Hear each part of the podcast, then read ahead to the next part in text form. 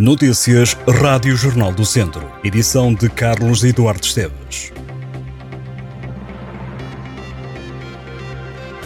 Das três ambulâncias do Instituto Nacional de Emergência Médica a operar em Viseu, apenas uma está hoje em funcionamento e a meio gás. A greve dos técnicos de emergência pré-hospitalar está assim a fazer sentir e a criar constrangimentos um pouco por todo o país. A greve dos técnicos arrancou esta segunda-feira por tempo indeterminado e pretende alertar para o desrespeito contínuo e grave dos direitos dos trabalhadores, já que estes profissionais alegam que têm sido retiradas mensalmente horas de trabalho aos técnicos de forma ilegal. Esta reivindicação vem juntar-se a várias outras que têm levado estes trabalhadores a protestar, como é o caso das poucas condições laborais, revisão de carreira ou falta de profissionais.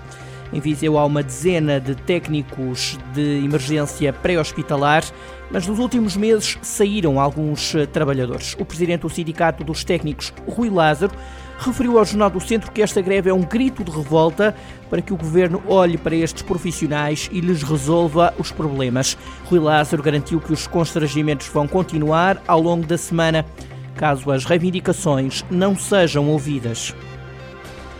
A Guarda Nacional Republicana está a realizar entre esta segunda-feira e o próximo domingo uma operação de fiscalização rodoviária direcionada para o controle de velocidade, orientando as ações de fiscalização para as vias mais críticas e onde se verifica uma maior sinistralidade e infração aos limites de velocidade.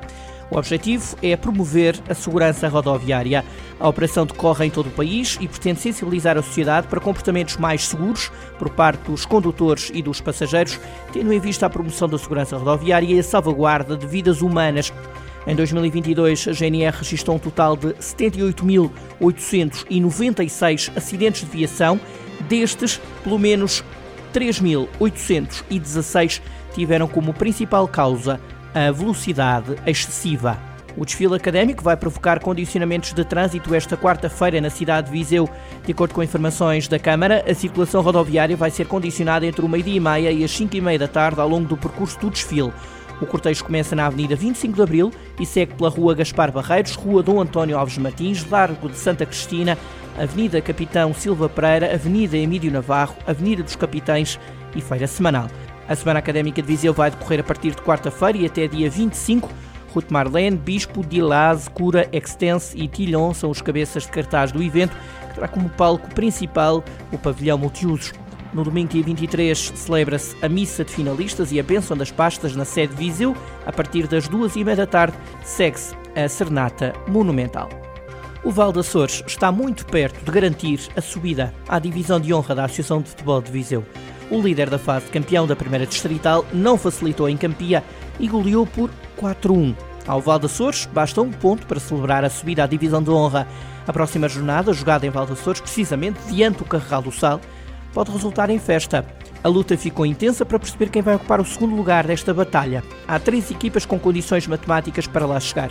Na frente, pela corrida ao segundo posto, está o Carral do Sal, que apesar de ter sido derrotado pelo Oliveira do Douro, tem mais um ponto do que a Sampedrense e dois pontos do que o Oliveira do Douro. A verdade é que a equipa do Norte do Distrito, ao ganhar em Carregal do Sal, deixou as contas pela subida à divisão de honra totalmente em aberto para as últimas duas jornadas. Com seis pontos por jogar, tudo pode mudar. Conferimos agora os resultados. Jornada 12, primeira distrital, apuramento campeão, Carral do Sal 0, Oliveira do Douro 1, Campia 1, Valdaçores 4 e Sampedrense 2, Parada 0 e ainda Seireiros 5, Besteiros 0. Na próxima jornada, jogada no domingo 23 de abril, haverá para além do Val Açores Carral do Sal, um Seireiros Sampedrense e um Besteiros de Oliveira do Douro.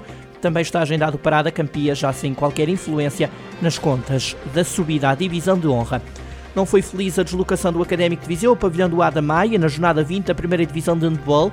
Os academistas perderam por 10 golos e estão em situação delicada no campeonato.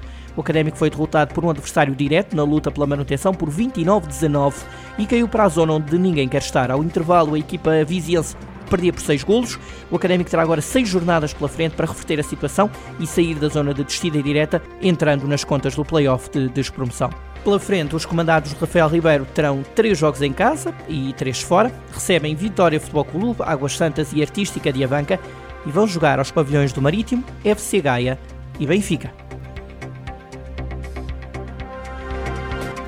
Estas e outras notícias em jornaldocentro.pt